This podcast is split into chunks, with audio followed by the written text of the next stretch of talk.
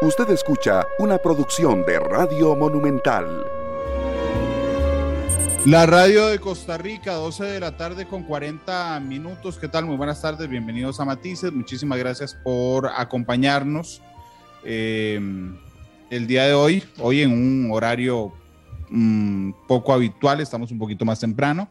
Esto debido a la transmisión de fútbol nacional que tenemos justamente para eh, este miércoles, agradeciéndoles por supuesto su sintonía. Hoy eh, vamos a conversar, ustedes saben que hemos intentado en Mantices que todos los candidatos y candidatas presidenciales pasen por el programa, así es que hoy estará uno de los candidatos presidenciales con nosotros. Es uno de los candidatos presidenciales que, que en la historia del país ha que en la historia del país ha, intentado en más ocasiones ser presidente de la República, así es que lo voy a saludar en matices esta tarde. Estábamos corrigiendo un detalle técnico, pero ya está con nosotros. El doctor don Walter Muñoz, actual diputado, candidato presidencial del Partido de Integración Nacional. Don Walter, ¿cómo le va? Bienvenido a Matices, ¿qué tal? Eh, buenas tardes, Randall. Muchas gracias por la invitación para compartir con todos los costarricenses nuestras propuestas y reflexiones sobre la Costa Rica que estamos viviendo y sobre todo plantear eh, algunas propuestas de solución de problemas nacionales. Muchas gracias, don, don Walter, por estar con nosotros.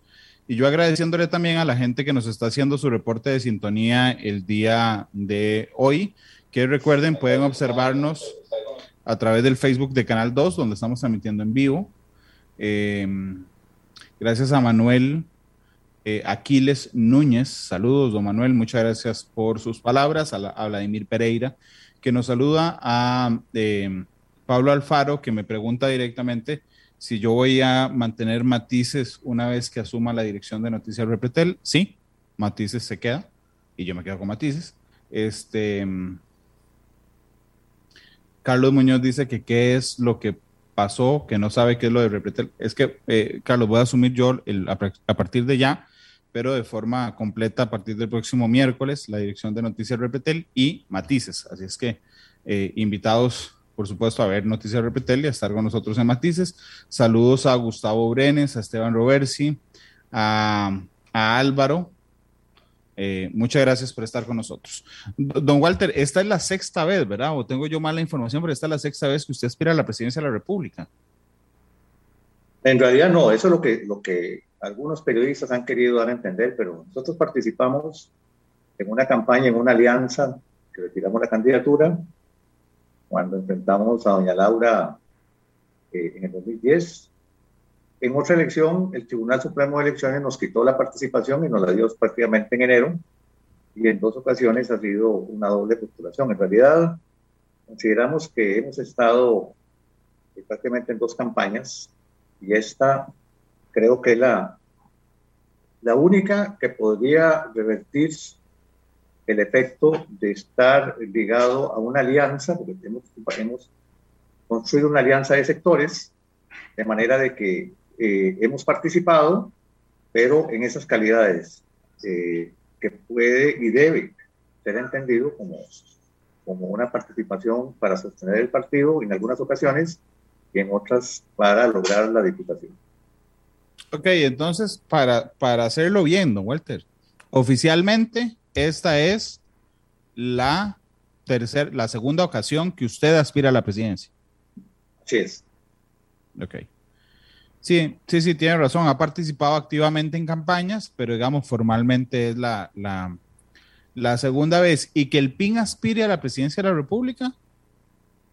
Nosotros tenemos 25 años, hemos cumplido 25 años, hemos participado ininterrumpidamente desde el año 1998, eh, logrando siempre elegir en las, elecciones nacionales diferentes puestos, y de manera de que se convierte más que un partido en un proyecto político, porque viene construyendo con la misma bandera, con los mismos ideales, con los mismos principios, una alternativa político-electoral de centro humanista que realmente se convierte en una, eh, en una opción distinta al promover la democracia participativa, como vamos a ver ahora, y que no tiene que cambiar cada cuatro años ni de color de bandera ni de, de propuestas.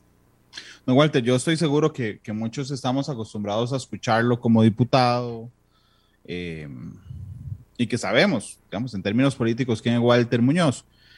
Mm, pero para seguir la regla de las eh, participaciones que hemos tenido los candidatos presidenciales, ¿podría contarme un poco más atrás de su infancia, dónde nació, quién es Walter Muñoz, para entender antes del político, quién es Walter Muñoz la persona? Walter, ¿podría relatarme, por favor? Mire, eh, yo soy producto de una familia numerosa, de más de 12 hijos, de San Miguel de Desamparados. Me desarrollé, desarrollé mis estudios primarios en la Escuela República de Honduras en San Miguel, posteriormente en el Liceo Costa Rica en los años en donde el liceo realmente representaba una de las principales instituciones de educación pública me formé en la Universidad de Costa Rica como médico. Posteriormente tuve la posibilidad de especializarme y de realizar estudios también en universidades en Estados Unidos, en Inglaterra y en Japón. Y eh, siempre participé activamente en la parte médica hasta que en 1985, compartiendo con un grupo de médicos que estábamos casualmente celebrando el desarrollo del corazón mecánico que salvaba una vida, analizábamos que una bomba atómica mataba a un millón de personas simultáneamente. Entonces nos involucramos en una lucha mundial para defender la vida en el planeta con un grupo de médicos eh, de los Estados Unidos, de la Unión Soviética, de Europa, que fue el, médico, el, grupo galardonado después de haber hecho estudios científicos y convencer al presidente Reagan y al presidente Gorbachev del fin de la Guerra Fría con el Premio Nobel de la Paz de 1985. Yo decidí, posterior a eso, que el país necesitaba un proyecto distinto de solución de problemas nacionales con una democracia participativa, donde la persona, el costarricense, fuera lo más importante, y decido, eh, siendo médico de profesión y de vocación, eh, involucrarme en la política con nuestro propio proyecto, nuestro propio partido, eh, sin haber participado antes en ningún otro. Y desde entonces, entonces, formamos el Partido de Integración Nacional para integrar personas, grupos, comunidades, con el único propósito de que realmente podamos resolver eh, una gran cantidad de desafíos que tiene este país y en donde logremos con una ideología de centro eh, venir a, a, poder sustituir la crisis que ha habido del bipartidismo y que desde ese punto de vista eh, considerábamos nosotros ahora que son tres que debemos de continuar eh, a ese nivel. De manera que me defino como un costarricense que ha tenido eh, muchos años una vocación por la medicina, que ha trabajado en, en, hospitales, que ha trabajado en los cinco continentes también con organizaciones como Naciones Unidas, pero que al final se ve involucrada por considerar que la política puede ser la medicina en grande, que puede ser la única posibilidad de que este país tenga eh, esperanza y tenga posibilidades de resolver eh, esos problemas económicos, sociales, ambientales y de desarrollo humano. Walter, cuando usted me habla de su familia, me cuenta que, es producto de una familia numerosa, ¿usted es el número qué de sus hermanos y cuántos hermanos eran? Yo soy casi que el último el último. Esa, recuerde que las generaciones de hermanos de nuestra época eran generaciones eh, numerosas y aparte de, tener esa, esa posibilidad, somos siete, éramos siete hermanos y cuatro hermanas y yo soy el penúltimo prácticamente en la lista. Eran once. Éramos inicialmente eh, 11 y, prácticamente actualmente tenemos 10 hermanos. Walter, y, cuéntame una cosa, porque digo, tener una familia de, de, 11 hijos es, digo, durísimo. Su familia era de clase media, eh, tuvieron necesidades, ¿a qué se dedicaban sus papás, don Walter? Mire, mi papá siempre fue una persona eh, que se dedicó a la parte de agricultura y en otras, actividades de comercio. Recordar que en esta época el trabajo se, se, podía distribuir también entre los miembros de la familia, siempre estuvimos nosotros eh, muy juntos para poder construir esas oportunidades. Y mi mamá siempre fue una de las más interesadas en que todos pudiéramos estudiar.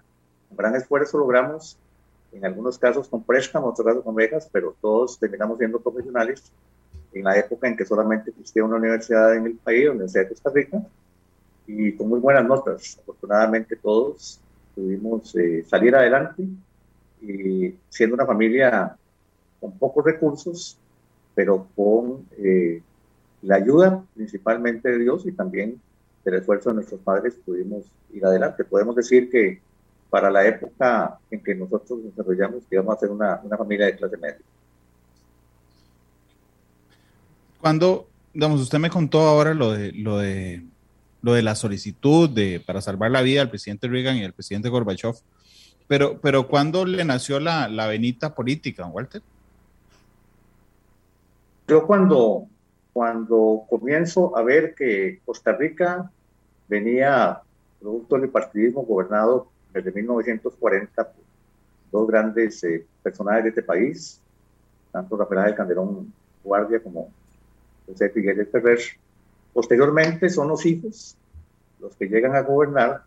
Eh, comienzo a ver en América Latina una serie de movimientos de izquierda, por un lado, movimientos populistas, que hacen ver la necesidad de que Costa Rica tenga una agrupación verdaderamente que pueda estudiar los problemas nacionales para plantear eh, soluciones viables a esos problemas. Fundo el Centro de Estudios Costa Rica Siglo XXI, con la presencia de más de 100 profesionales de todos los campos. Mm. Estudiamos los problemas durante casi una década, eh, buscando realmente el intercambio desde la Asamblea Legislativa desde la Universidad de Costa Rica. Y después de eso, viendo que Costa Rica debe ser un país donde se defienda la democracia eh, electoral, donde se defienda una democracia que debe pasar de la democracia representativa a la democracia participativa, eh, decidimos eh, fundar ese partido en el año 1996, casualmente con la inquietud de no permitir que Costa Rica siguiera el mismo camino de otros países suramericanos, o centroamericanos, donde se comenzaron a romper los partidos tradicionales y a ser sustituidos por partidos que realmente no tenían ninguna propuesta, sino que eran partidos eh, ideológicamente constituidos para la extrema derecha para la extrema izquierda. Eh, por eso eh, hemos creído fundamental que teníamos que ser protagonistas de un partido distinto. Yo me leí todas las actas constitutivas de los partidos del siglo XX y decidí fundarnos con, con el grupo un partido distinto que no obedeciera a una ideología como la socialdemocracia, la democracia cristiana, el comunismo, el socialismo, sino más bien a fomentar esa democracia participativa que era urgente para poder eh, tener la certeza de que Costa Rica tuviera una alternativa una vez que comienza eh, en la crisis del liderazgo después de que gobiernan los padres y los hijos en este país.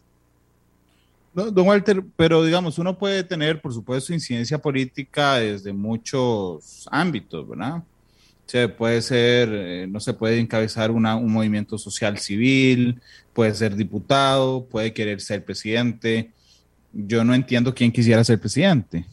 Eh, cada vez que me lo planteo, digo, no, alguien tiene que tener un tornillo zafado para querer ser presidente en, en medio de este, de este desastre.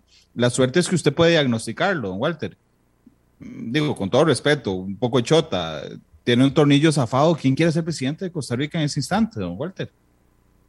Bueno, lo, lo, que está agotado no es el presidente, sino lo que está agotado es el modelo de cómo se gobierna en este país.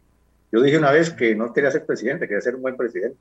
Y para eso necesita lo que hemos venido proponiendo. Estamos participando con los sectores para constituir un consejo sectorial de gobierno y evitar casualmente lo que ha sucedido en los últimos 20 o 30 años, que es una confrontación entre el gobierno de turno con los sectores eh, productivos, sectores transportistas, sectores solidaristas, cooperativistas, sindicatos, porque no se han sentado en una mesa, como lo hemos hecho nosotros en la Asamblea Legislativa, a lograr entender que muchas de las soluciones a los problemas de este país nacen de los sectores.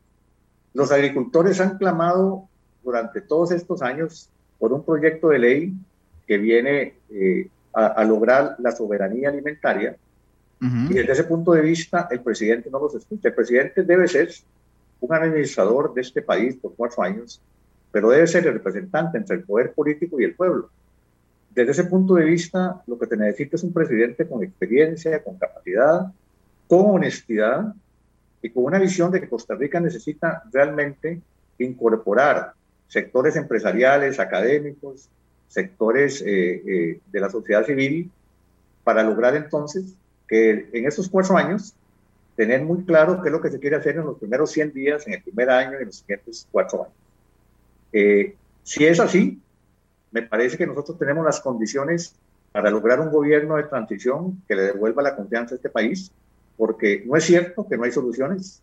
Ahora vamos a plantear algunas de ellas, pero eh, lo importante no es si nosotros estamos dispuestos o no a ser presidentes, es que este país necesita eh, que las futuras generaciones tengan una Costa Rica.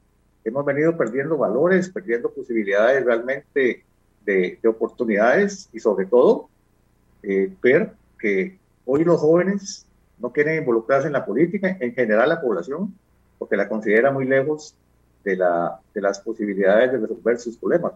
Desde este punto de vista, he ofrecido el nombre eh, consciente de que ya una vez que uno conoce cuál es el movimiento y el manejo del Estado costarricense, podría aportar mucho en esa coordinación para ir adelante con liderazgo a resolver algunos de los problemas más urgentes de este país que vamos a plantear eh, de manera concreta. No, Walter, hay gente que vive de la política, de tener un partido, ¿verdad? Y entonces uno podría decir, bueno, eh, en vista de que no hay reelección continua de, diputados en carrera parlamentaria, Daisy, don Walter es diputado hoy, y lo que deberían buscar es a la figura más fuerte, que aunque tenga pocas probabilidades presidenciales, y eso lo digo basándome en las encuestas, don Walter, le asegure al partido, aunque sea una diputación en, en, la que sigue. Le pregunto con todo respeto, ¿esa es la estrategia? Por eso es que la figura más fuerte del PIN, que es usted, es candidato presidencial que no aparece ni en las encuestas, pero necesita asegurar la continuidad del partido a través de diputaciones, don Walter? Bueno, eh, la pregunta se la voy a dar en dos respuestas. Primero, eh, para empezar, yo dije que eh, no estaba interesado en volver más a la Asamblea Legislativa, que considerábamos que el partido cumplía los 25 años y que era quizá la única organización que había mantenido eh, la posibilidad de estar fuera de la corrupción es el partido catalogado como el más transparente. O sea, no hemos aprovechado la política para hacer negocios. Segundo, mi profesión eh, es la medicina. Yo puedo continuar en la medicina desde el Hospital de un Guardia en mi plaza sin ningún problema. Pero lo que, le, lo que le puedo asegurar es que en esta elección en particular, en donde las encuestas no nos preocupan. En realidad, en Costa Rica lo que tienen que tener es que la gente está fuera de los partidos políticos y que esto se va a decidir como lo han hecho en las otras dos campañas en el último mes y posiblemente en la última semana y el último día, donde se va a decidir cuál es el partido y el, el, el candidato que van a apoyar a los costarricenses. Lo demás ha sido básicamente una manera de poder promocionar porcentajes y usted puede comparar esas encuestas de los últimos dos o tres elecciones que no coinciden con la encuesta final, eh, que, que, no es ahí donde nosotros creemos que debemos ir adelante. Nosotros vamos a sacar el máximo de diputados, no vamos por una diputación. Estamos convencidos de que es extraño que lleguemos a todas las provincias, a todos los cantones, a reuniones donde nos encontramos una gran cantidad de gente que posteriormente no aparecemos en las encuestas. Bueno, no hemos aparecido, yo nunca he aparecido en las encuestas, He salido dos veces diputado y nunca, nunca nos han dicho en las encuestas que estamos presentes. En las últimas campañas siempre dicen que no vamos a sacar nada y siempre sacamos eh, puestos de elección. Entonces, recuerde que a nosotros nos han pedido dinero para poder aparecer en una encuesta, dinero para poder hacer una pregunta. Eh, eh, desde ese punto de vista, lo importante va a ser la encuesta del día de las elecciones, en donde yo le aseguro desde ahora que el partido va a tener una sorpresa electoral, que hemos venido creciendo en todo el país, que tenemos organizaciones muy grandes del sector eh, agroalimentario, eh, el Movimiento Rescate Nacional está integrado, está integrado eh, grupos de transportistas, pequeños empresarios, nos han dado el apoyo en este momento un grupo de cooperativistas, jóvenes, la población discapacitada. Entonces, es muy extraño que al final diga que el partido no existe. El partido existe, tiene 25 años y va a ser una de las opciones muy claras frente al bipartidismo, porque eh, eh, lo que quiere básicamente las encuestas es volver nuevamente a, a, decir que liberación y la unidad son la opción de este país, lo cual sabemos que por otro lado la principal eh, opinión del pueblo es luchar contra la corrupción. Entonces hay una contradicción total entre si quieren luchar contra la corrupción y al final quienes terminan con más apoyo popular. Don Walter, en esta, en esta campaña le han pedido plata para aparecer en encuestas. En todas las campañas nos han pedido dinero en encuestadoras eh, donde hay que pagar para poder aparecer desde ese punto de vista. Y recordar que nosotros no podemos creer la gran diferencia en que hay entre una encuesta que pone un candidato con más del 10% y la otra que lo manda el 2%. Entonces, solo con ese dato, nosotros no estamos trabajando para las encuestas, que quede claro, estamos trabajando para lograr convencer a la mayor cantidad de costarricenses de una propuesta que puede resolver esos problemas que hoy les urgen y que por otro lado llevamos la bandera anticorrupción porque tenemos en este momento la parte moral para hacerlo y entonces eh, eh, esperaremos el momento para lograr eh, aparecer realmente como una, como una opción. Y por otra parte, usted no ha visto que hemos gastado en Colón. Todavía no hemos empezado una campaña. Es, todos los grupos que aparecen en la encuesta están gastando millones de colones. De manera de que no, no, es, no es el propósito nuestro, sino comenzar ya. Hoy vamos a comenzar una campaña bastante llamativa para lograr convencer de frontera a frontera a la mayor cantidad de personas.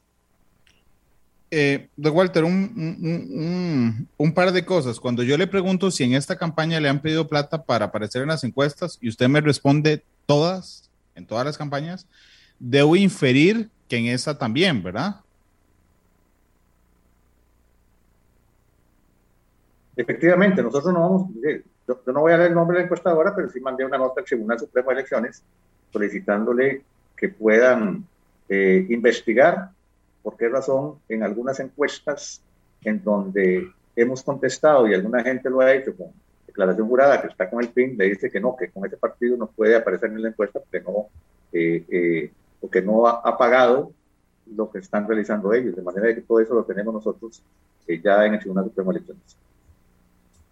¿Y por qué no da el nombre de la encuestadora? Bueno, el, tema está en investigación en el tribunal y yo, yo preferiría más bien tratar en esta entrevista de, dedicarnos más al tema de ver qué es lo que proponemos para lograr por medio suyo. sí, sí, don, Walter, le, prometo que voy a abordar sus, sus propuestas. Aquí la cosa, y se lo digo también con todo el respeto, hay que, hay que, lo que pasa es que hay gente que tiene la, la, pinta suya de que usted hace denuncias sin, sin, sin nombres. Entonces, dijo, se las pido, se lo pido directamente. Supongo que la nota que usted manda al Tribunal Supremo de Elecciones es una nota pública. Y digo, lo que usted dice es muy fuerte, que me pidieron plata para aparecer en las encuestas. Así es que yo le prometo que iremos a las propuestas, pero quiero saber si, así como con la valentía con la que me dice que le cobraron, me puede decir cuáles encuestas le cobraron para aparecer. Bueno, lo, que, le, lo, que le, expliqué es que en muchas oportunidades, cuando miembros de nuestro partido han contestado que están con el PIN, han dicho que no pueden tabular lo que no han pagado como parte de los grupos que están pagando las encuestas. Y este, yo le no, no, pero está bien, pero usted me dijo que le pidieron plata para aparecer en las encuestas.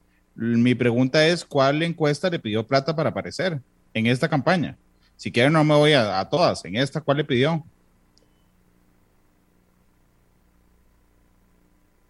Tiene el micrófono silenciado, Walter.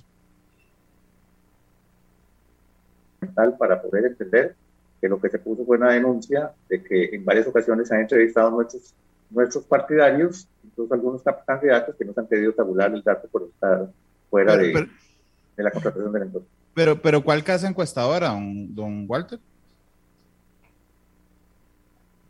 Tendría que, tendría que ver específicamente cuáles encuestadoras han hecho básicamente las preguntas, pero normalmente las encuestas que se han publicado aquí son de pocas encuestadoras, de manera que queda muy claro, excepto la encuesta. Pero, pero, digamos, usted, usted no sabe cuáles son.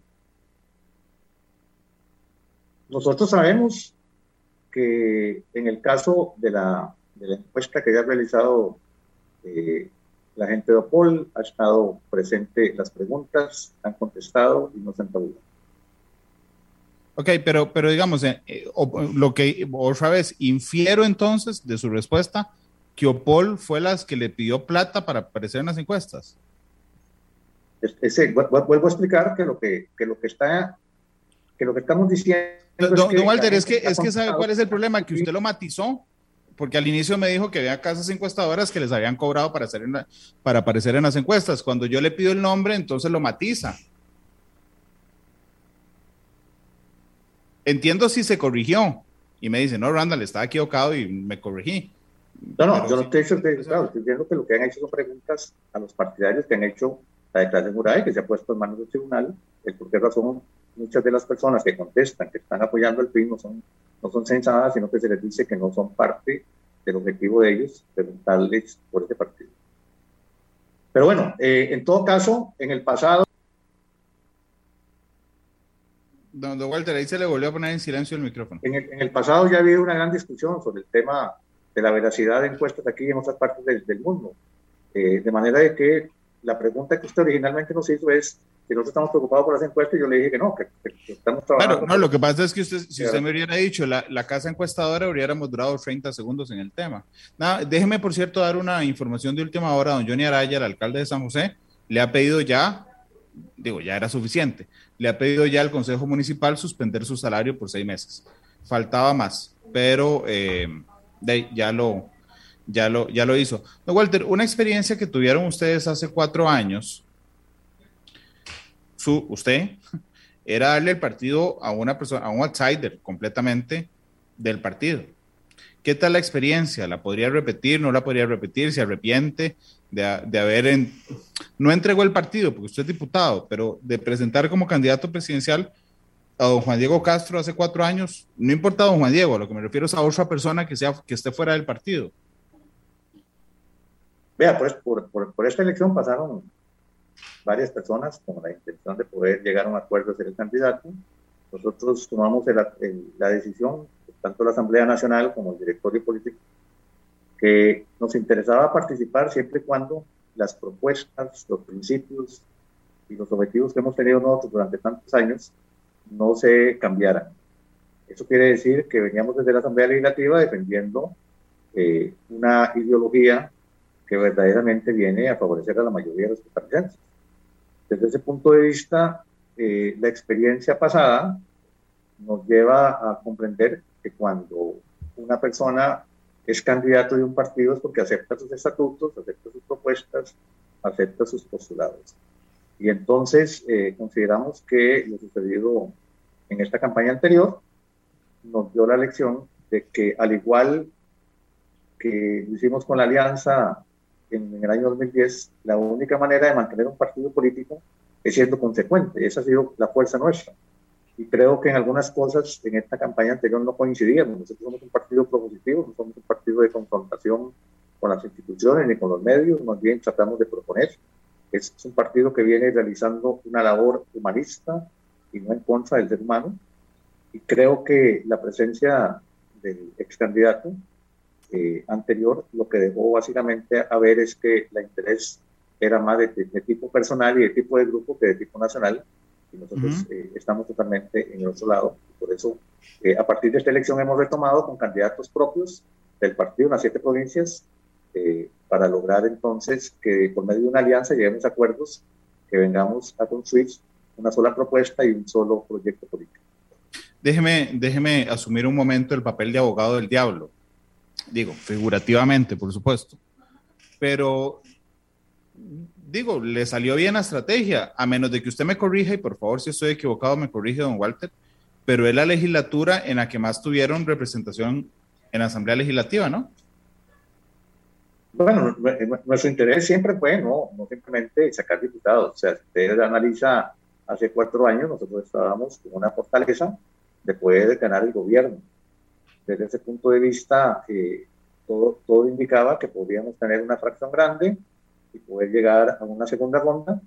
Eh, entonces, la estrategia nuestra nunca ha sido simplemente eh, sacar diputados, sino luchar, y por eso fue fundado el partido para llegar al gobierno de la República, que todavía eh, estamos, estamos claros este país está preparado para poder pensar, decidir cerca de las elecciones cuál es la agrupación que lo hace. De manera que yo creo que eh, en la última elección eh, nuestro propósito no fue simplemente eh, llegar a la Asamblea Legislativa, sino al gobierno, por lo tanto, no es que nos haya salido bien, nos parece que hemos hecho el esfuerzo para lograr ese propósito y, pero pero paradójicamente paradójicamente la elección en la historia en la que les ha ido mejor fue cuando le dieron la candidatura presidencial a un, a un, a un outsider.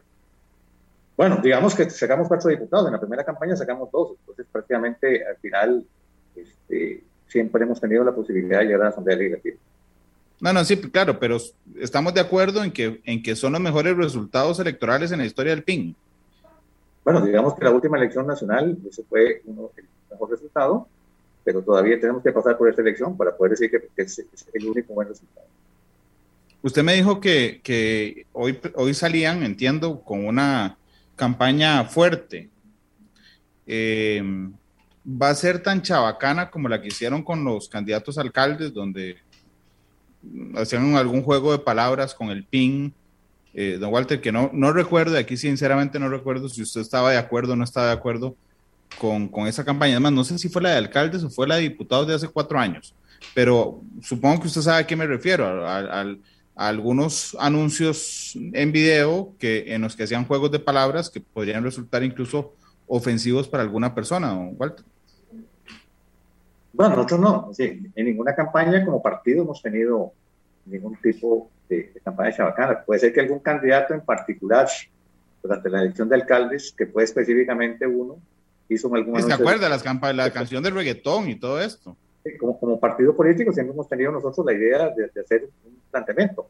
Eso no implica que en medio de esta campaña no vayamos a tener eh, una propuesta que logre despertar el interés de la gente para no votar por los mismos, para no volver a cometer los errores de los gobiernos anteriores y desde ese punto de vista eh, lograr llamar la atención con una propuesta concreta. Desde ese punto de vista, la campaña nuestra, eh, incluso en dos, en dos ocasiones desde el punto de vista publicitario fue catalogada como una de las más concretas y con mensajes más directos. Mm, don, don Walter, la última pregunta antes de ir al tema de las propuestas. Eh, cuénteme un poco de su práctica profesional. Digamos, digo, hoy usted es diputado, por supuesto, pero su práctica profesional sigue siendo en la caja, tiene consultorio privado, sigue atendiendo usted siendo diputado, Walter. Bueno, yo siempre he sido médico de la Caja Costarricense de Seguro Social desde 1982. Hemos trabajado en hospitales eh, de Alajuela, hospitales rurales, Hospital Calderón Guardia, Hospital México. Y siempre hemos tenido la vocación de que la, medicina social es una verdadera joya para el país. Eh, hemos también dedicado tiempo a la docencia desde las universidades de formación de médicos. Eh, siempre tuve práctica privada, en esta ocasión, por ser jefe de fracción, por estar en una situación particular, no ejerce una medicina desde el consultorio, pero eh, siempre hemos tenido también la vocación de hacer campañas de tipo social para llegar a comunidades donde consideramos que no tienen las posibilidades reales de pagar una consulta y desde ese punto de vista eh, eh, hemos estado siempre en el tema de la, del ejercicio de la medicina desde el punto de vista privado y desde el punto de vista social, eh, más dentro de la caja del Seguro Social. Y ahí eh, hemos contribuido también a una serie de proyectos para la construcción de fundaciones que ayuden al hospital y para la construcción de clínicas como la clínica de hipertensión arterial, la clínica de anticoagulación y otras más, que han ayudado al progreso de la medicina en Costa Rica y, y creemos que sigue siendo una una profesión donde uno no se puede separar eh, en ningún momento, sino que debe estar en contacto con los pacientes, aun y cuando ya no lo haga desde el consultorio privado. Es la una con 15, don Walter. Permítame ir a la pausa comercial eh, y regresamos para hablar sobre sus propuestas en esta campaña electoral 2022. Eh, Antes de ir a la pausa, les quiero contar una información también de última hora. Doña Paola Vega, la diputada independiente, ha confirmado hace algunos minutos que apoyará a José María Villalta eh, para la presidencia de la República. Yo sé que parece muy obvio, pero bueno, era la primera vez que eh, formalmente lo acepta doña Paola. Así es que, bueno, ¿se acuerdan que cuando renunció y Noticia Monumental lo dio a conocer hubo una polémica de si se iba para el Frente Amplio o no? Bueno, no se ha ido para el Frente Amplio, pero ha confirmado que dará su apoyo a José María Villalta en las próximas elecciones nacionales. Es la una con 16. Permítanos ir a la pausa comercial. Regreso con Walter Muñoz, candidato presidencial del Partido Integración Nacional, eh, para hablar sobre sus propuestas. Vamos a la pausa y ya regresamos. Monumental. La radio de Costa Rica es la una de la tarde con 21 minutos. Gracias por estar con nosotros. Me acompaña don Walter eh, Muñoz, candidato presidencial del Partido Integración Nacional. Por cierto, don Walter, ya, ya me dio su opinión de las encuestas. Y antes de preguntarle de sus propuestas, quiero preguntarle qué le parecen los últimos datos. Un José María Figueres en, eh, digo, en franco desplome. Eh, me refiero a la encuesta del CIEP.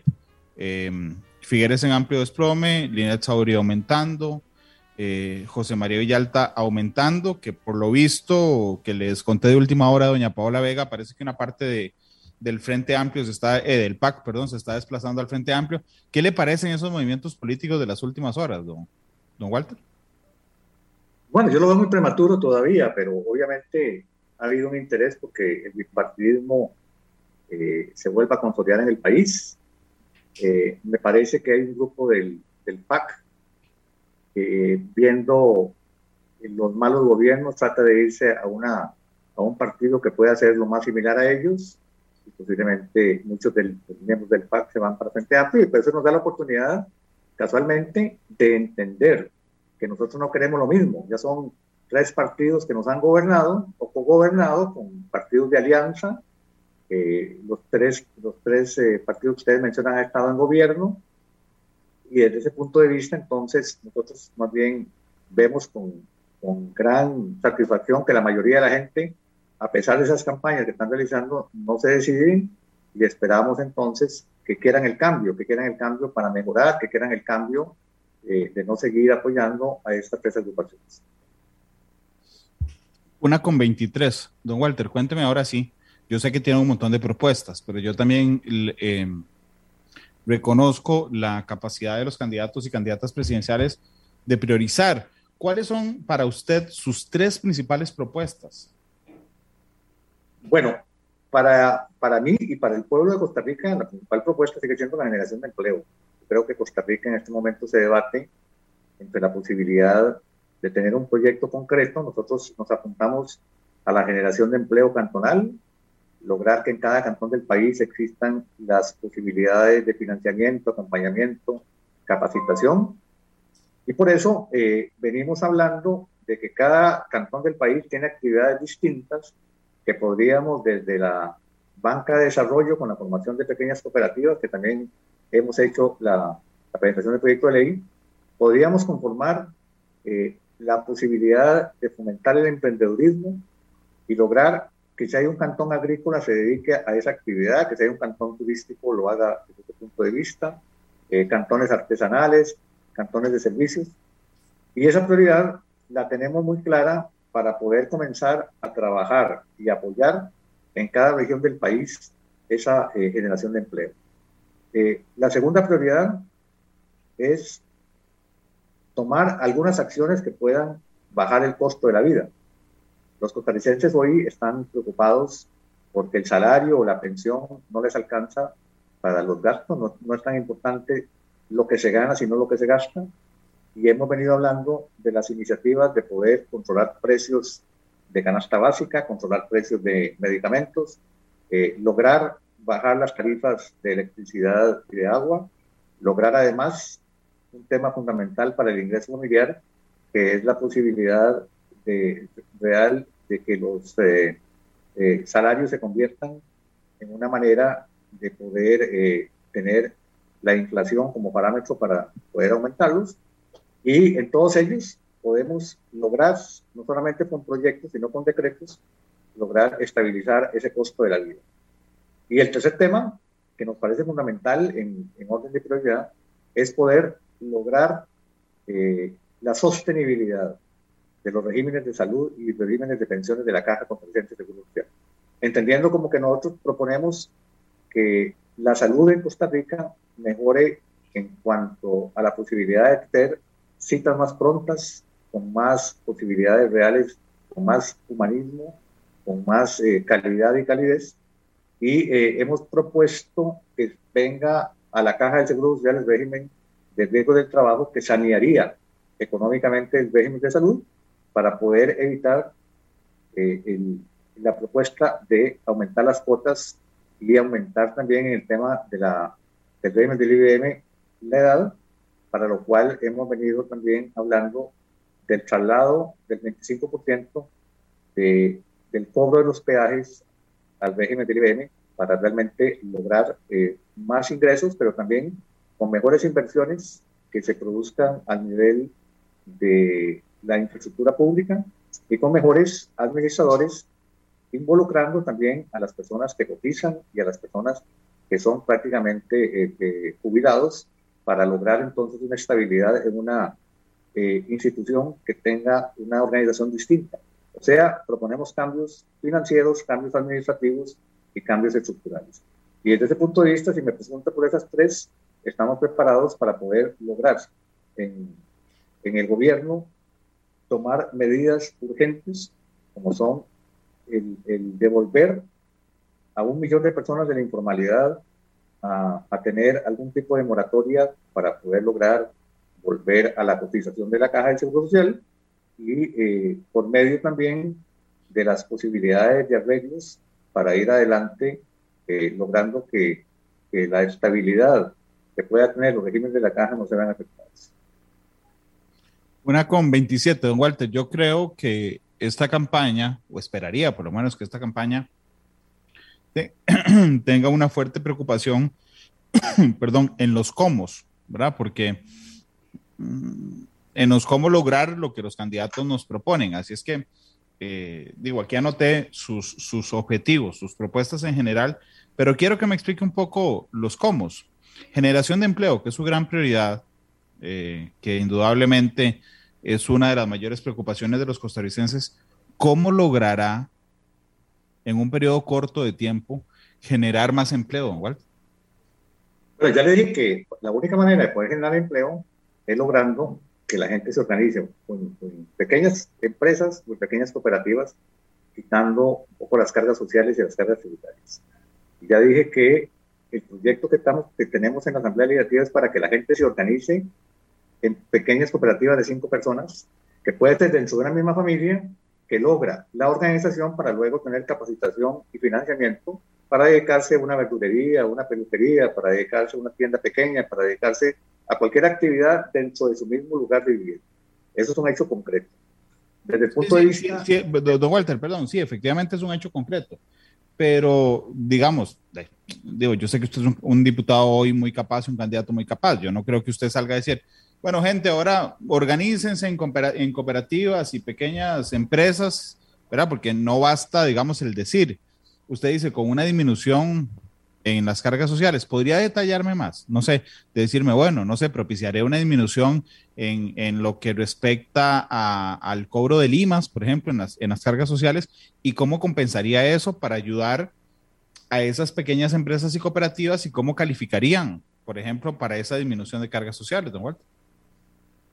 Bueno, lo que estaba diciendo es que tenemos 500 millones de dólares en la banca de desarrollo que tiene que ponerse al servicio primero de, de, una, de un préstamo con más facilidad para que las pequeñas eh, empresas puedan reactivarse y a partir de ahí, cuando hablo yo de disminución de las cargas sociales, es casualmente lograr que la caja del Seguro Social tenga ingresos frescos que no necesariamente vienen por las cargas sociales, como las que estaba mencionando, de miles de millones de colones, por el traslado del régimen que le corresponde a la caja, que es propiedad de la caja, y de ingresos que vienen directamente por otras vías que, que estaba mencionando, que actualmente no es un ingreso directo.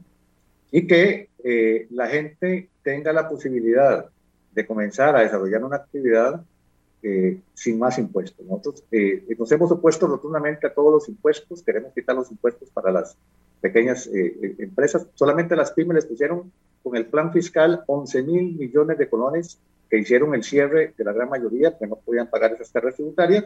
Bueno, ese es un asunto que puede decidir el gobierno de turno, puede decidir que este tipo de, de impuestos se deroguen y que puede ir adelante con una actividad productiva mayor. También creo en la inversión extranjera sana, que podamos tener nosotros con reglas claras que comiencen a venir para fomentar fuentes de empleo en muchas partes del país con las zonas económicas especiales eh, que se puedan eh, implementar en el transcurso de un gobierno y que al final terminen sumando con, con, las posibilidades de que la gente tenga más trabajo. Si eso, eh, esas acciones se toman, a mí me parece que lo que, que lo que ha pasado en nuestro país, que la gente no está incentivada, porque cada vez que abre un pequeño negocio termina prácticamente con la imposibilidad de ir adelante, porque no tiene ni capacitación ni financiamiento, y creo que está el sistema bancario nacional eh, poniendo mucha traba para poder hacer que la familia costarricense o las pequeñas organizaciones que estamos proponiendo nosotros vayan adelante. Ya el movimiento cooperativo está de acuerdo con ese tipo de iniciativa, lo que hay que hacer es fomentarlo. La gente de las eh, cámaras también están de acuerdo y hay que ir adelante fomentando, eh, logrando unas políticas claras, con reglas claras para ir adelante en la reactivación económica. Claro, pero por ejemplo, y, y lo que quiero es entender los detalles de su propuesta para lograr diferenciarlo, Walter, pero estamos de acuerdo en el sistema banca para el desarrollo, ¿verdad? Solo, solo coloca el 2%, 2% de todo lo que se coloca en el sistema bancario nacional. Estamos de acuerdo en que ahí hay una, una debilidad.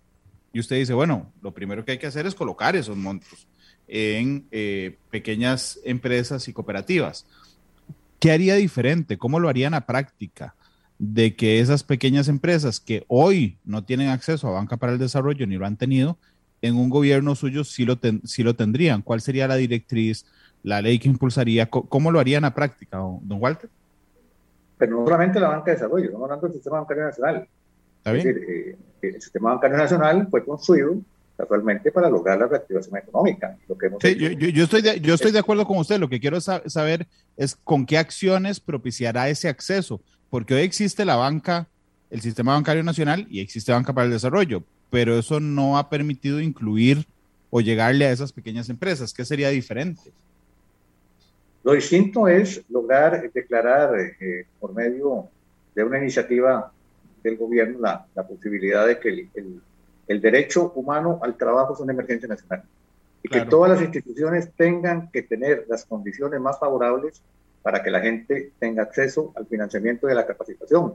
Si nosotros logramos tener una política de Estado que vaya dirigida a que las organizaciones pongan las condiciones más favorables para ese sistema, vamos adelante. Le voy a poner otro ejemplo. El sistema productivo nacional, agricultores o eh, pescadores o la gente que trabaja en otras actividades, nosotros necesitamos volver a las juntas de crédito rural, que antes tenían contacto directo con los grupos y que rápidamente les daban el crédito para comenzar a trabajar. Se vieron eliminando las juntas de crédito rural y el entrabamiento, la burocracia que tenemos a nivel central, hace que cualquier grupo de personas que quiera producir tiene una serie de trabas que al final termina desistiendo de la actividad. Entonces, eh, en forma concreta, tenemos que, que, ir adelante fomentando este proyecto de organización en diferentes entidades, incluyendo también la facilitación por medio de la Junta de Crédito Rural para llegarle a toda la población de los 82 cantones del país. Hablemos del segundo objetivo, que es el, rebajar a través de acciones del Poder Ejecutivo el costo de la vida. Yo sé que me mencionó algunas, pero podríamos detallarlas, don Walter, por favor. Vea, ninguna familia costarricense puede dejar de comer o de comprar medicinas cuando lo necesita, y eso implica un costo para una persona pensionada que casi tiene el 60%, muchos de ellos gastan su salario en la compra de medicamentos. Yo he estado luchando con un proyecto de ley para que la Asamblea Legislativa pueda regular el precio de los medicamentos, teniendo ganancias los productores, los comercializadores, los distribuidores, pero que llega a bajar los medicamentos a un 40%, simplemente que los está pagando el consumidor. Bueno, si la Asamblea Legislativa no ha querido, estando los dos proyectos de ley que yo he presentado para quitarle el IVA y para regular el precio de los medicamentos en plenario, pues lo hago por decreto. Voy a hacer un decreto donde se regula el precio, como lo han hecho otros países, una acción concreta en los primeros días de gobierno, igual para el control de precios de la canasta básica. Imagínese que usted va a un supermercado en enero, compra una cantidad de productos con una cantidad de dinero y en diciembre se le llena la mitad del carrillo porque remarcan los precios. Son precios embodegados. Y me parece que es importante que la gente tenga claro que tiene que haber un control de precios que en otros países donde la inflación ha sido muy alta como Argentina, han llegado al congelamiento de los precios para poder hacer que la gente pueda comprar. Es también un decreto. Y me parece que en el tema de las tarifas de, electricidad y agua tenemos que llegar a, una, a un acuerdo con las instituciones. Eh, eh, la electricidad en Costa Rica definitivamente tiene que sufrir transformaciones de acuerdos nacionales para poder bajar. Las empresas, uno de los principales eh, eh, trabas que tiene son los altos precios en electricidad, que tenemos que ir adelante eh, tratando de impulsar este tipo de eh, políticas y que esos cuatro rubros en sí mismos representan para cualquier ama de casa algo fundamental que va a disminuir notablemente en ese costo para poder ir adelante con, con eso. Me parece que ese tema fundamental en muchos de los casos tiene que ser el no reportar los proyectos de vivienda, porque mucha gente termina pagando en alquileres eh, sumas de dinero importante y tener más acceso a la vivienda, tanto de la clase social eh, baja como la clase media, para, para poder comentar eh, ese tema.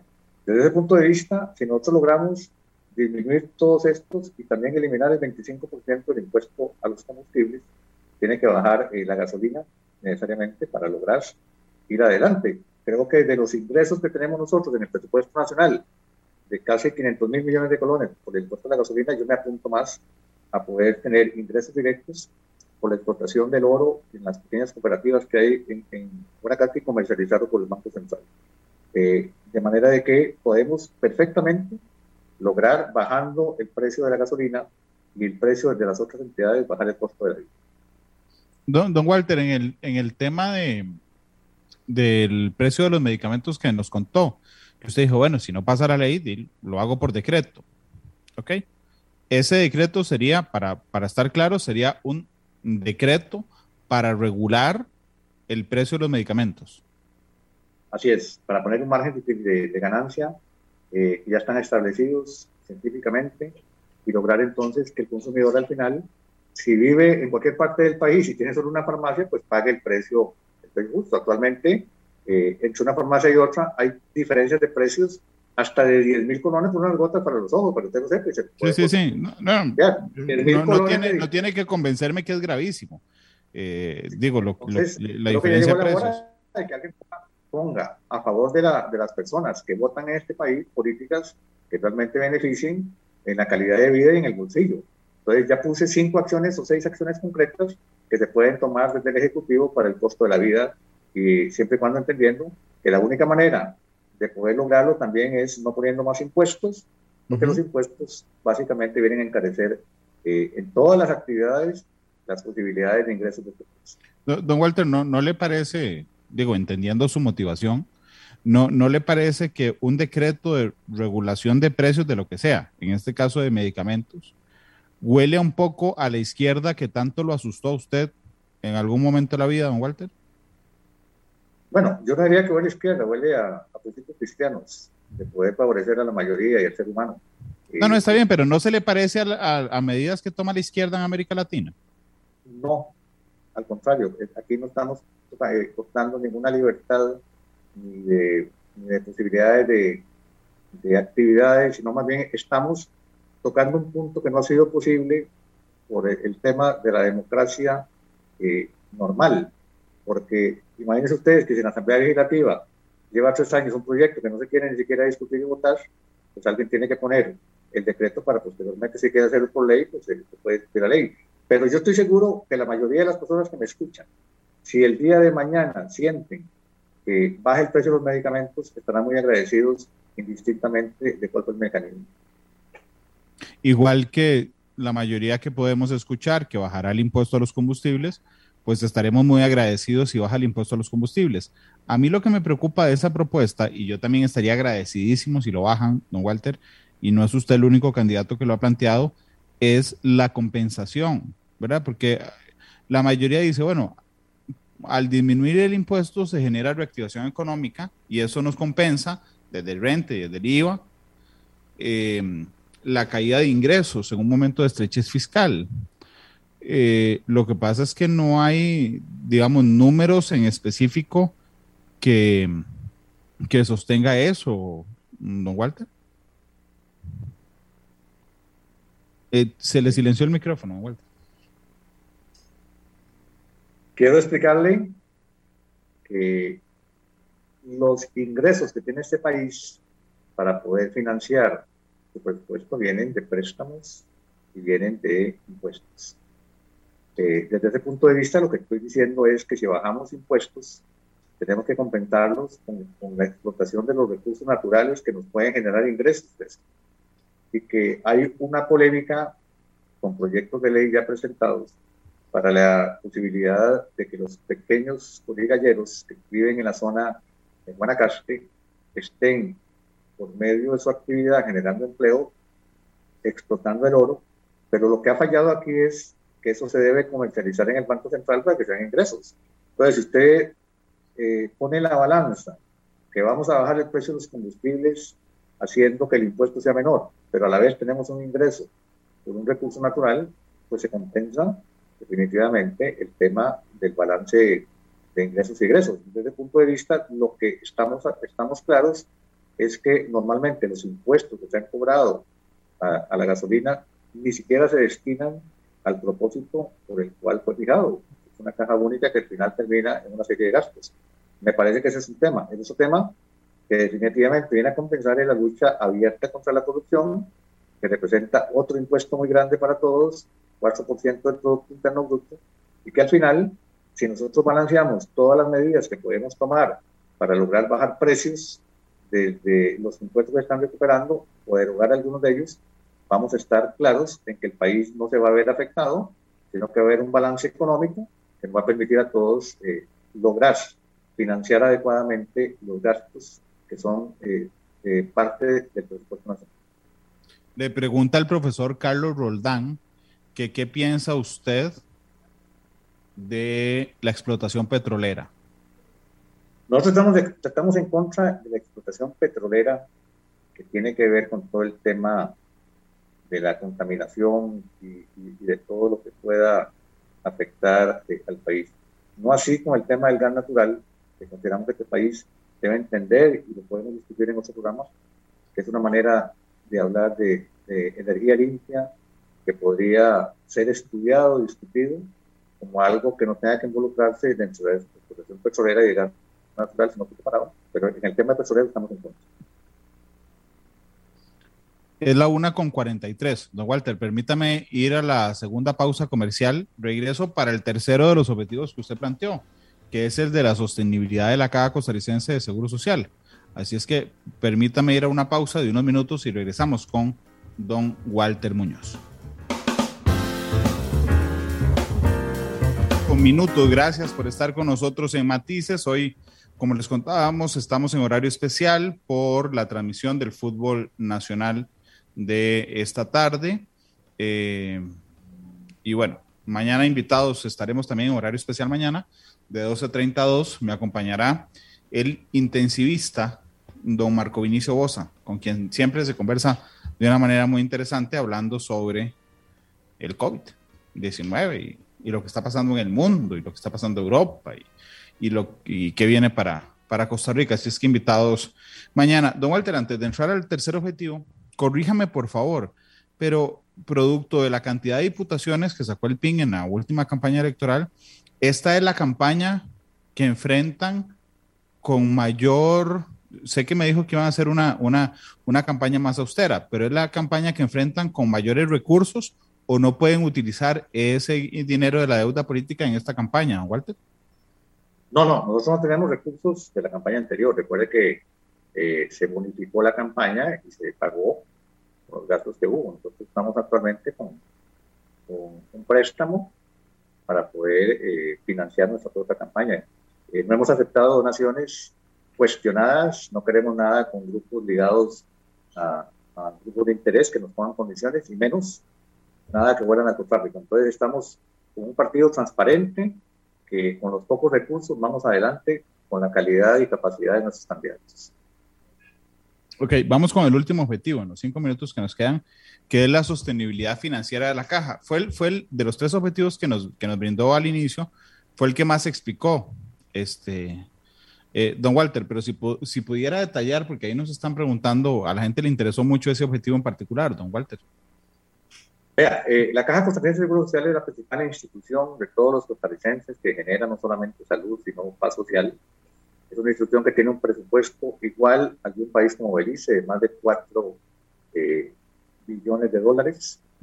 Y desde ese punto de vista, la única posibilidad que tenemos de darle sostenibilidad es con una buena administración. Nosotros estamos decididos a que la Junta Directiva de la Caja participen los verdaderos y legítimos dueños, que son los asegurados, lograr que los otros grupos que participen eh, entiendan que necesitamos un plan nacional de seguridad social que no tenemos para darle eh, una estabilidad a 10, 20, 30 años.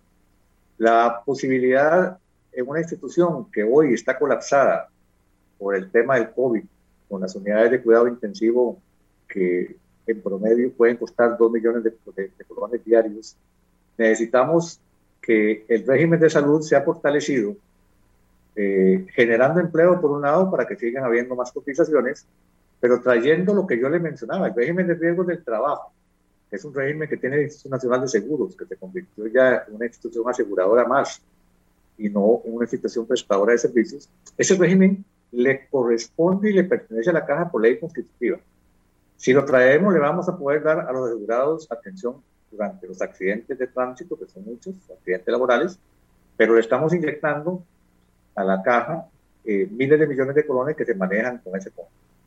La otra posibilidad importante es que tenemos que mejorar y atacar la corrupción dentro de la institución. Imagínense que el caso de la caja que presentamos en el informe legislativo es tres veces lo de la cochinilla, 217 mil millones de colones de déficit presupuestario por mala administración. Si logramos atacar la corrupción en las compras y en todos los otros rubros que nosotros consideramos que han sido anómalos, estamos saneando la institución para que tenga una buena administración de sus recursos y darle sostenibilidad. El régimen del IBM no puede sostenerse si no logramos mejores inversiones que den más rentabilidad eh, y por eso propusimos que la inversión en obra pública, lejos de que quede los 3 mil millones de dólares que se invirtieron en esta administración en manos de empresas que al final se enriquecen y que no terminan haciendo las obras, puede ser una manera en que nosotros tengamos la seguridad de que tenemos más rentabilidad, pero necesitamos un régimen también fortalecido desde el punto de vista de tener una administración que permita que los más de 1.500.000 cotizantes que tiene puedan tener la seguridad de que vamos a tener un régimen a 10, 20, 30, 40 años sin la necesidad de hacer estudios actuariales externos. Y por eso es necesario, para tener la seguridad de que esos regímenes son sostenibles, tener un sistema, una dirección actuarial que sea independiente de la presidencia ejecutiva para que nos den un informe a todos los costarricenses todos los años de cuál es el estado real del régimen de salud y el régimen de pensiones y el régimen de riesgos del trabajo para ir adelante. Nosotros estamos entonces decididos a que todo esto, logrando eliminar algunas gerencias como la gerencia logística y no teniendo duplicidad de funciones, permitan que la gente sea atendida de la manera más rápida. Los EBAIS, clínicas y hospitales deben sufrir una transformación para que cumplan la atención que deben eh, hacerlo para impedir la saturación del hospital.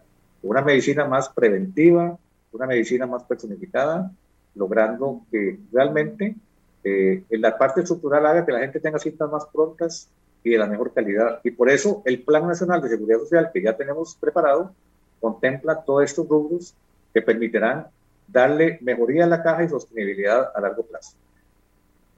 Don Walter, me queda un minuto nada más de programa, minuto y medio, pero quería preguntarle algo. Uno de los cuestionamientos respecto a, la campaña actual de, del PIN tiene que ver con dos candidatos a diputados. Uno es don Pablo Barahona Kruger y el otro es don Roberto, don Roberto Zamora. En el caso de Pablo Barahona, ¿verdad? Quien fue destituido como embajador por eh, malos tratos supuestamente a sus subalternos. Eh, uno de ellos terminó, por cierto, siendo tratado médicamente.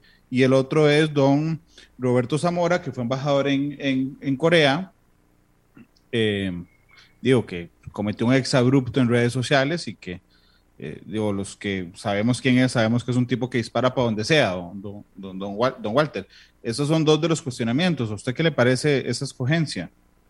Bueno, Roberto Zamora no es candidato del partido, ya eh, eh, desde hace varias semanas se le ha pedido la renuncia y la renuncia se, hizo evidente, ya no pertenece a ninguna candidatura. En el caso de Pablo... Perdón, qué dicha y le agradezco mucho la aclaración, don Walter. Ahora sí, don Pablo.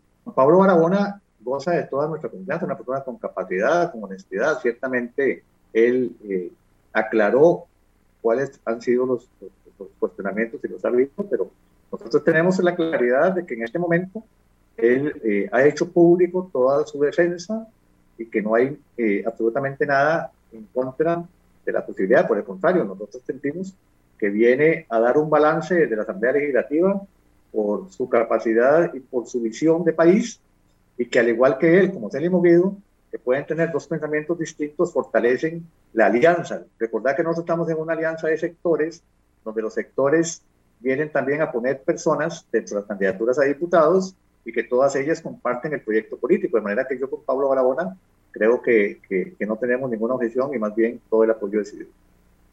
No, Walter, le agradezco muchísimo que me haya regalado tantos minutos hoy para conversar conmigo, por supuesto, y con la audiencia de, de Matices. Don Walter, muchas gracias. Nada más le, le, recuerdo que yo siempre le pido al invitado del programa que escoja la canción para cerrar. Quiero saber si tiene alguna en mente, don Walter. Bueno, nosotros tenemos una, una, una canción con la que vamos a empezar la campaña, pero si quiere le pedimos una, una de fondo que se llama Vive de Napoleón para poner a la gente a pensar que tenemos que vivir en esta vida, eh, cumplir nuestra misión y realmente dar todo lo que podemos dar en bien de, de, la gente sin pensar en que lo más importante no es lo que, lo que tenemos, sino lo que podemos hacer. Don Walter, muchas gracias por habernos acompañado. A la orden, siempre. Un feliz tarde. Napoleón, despide este programa fue una producción de Radio Monumental.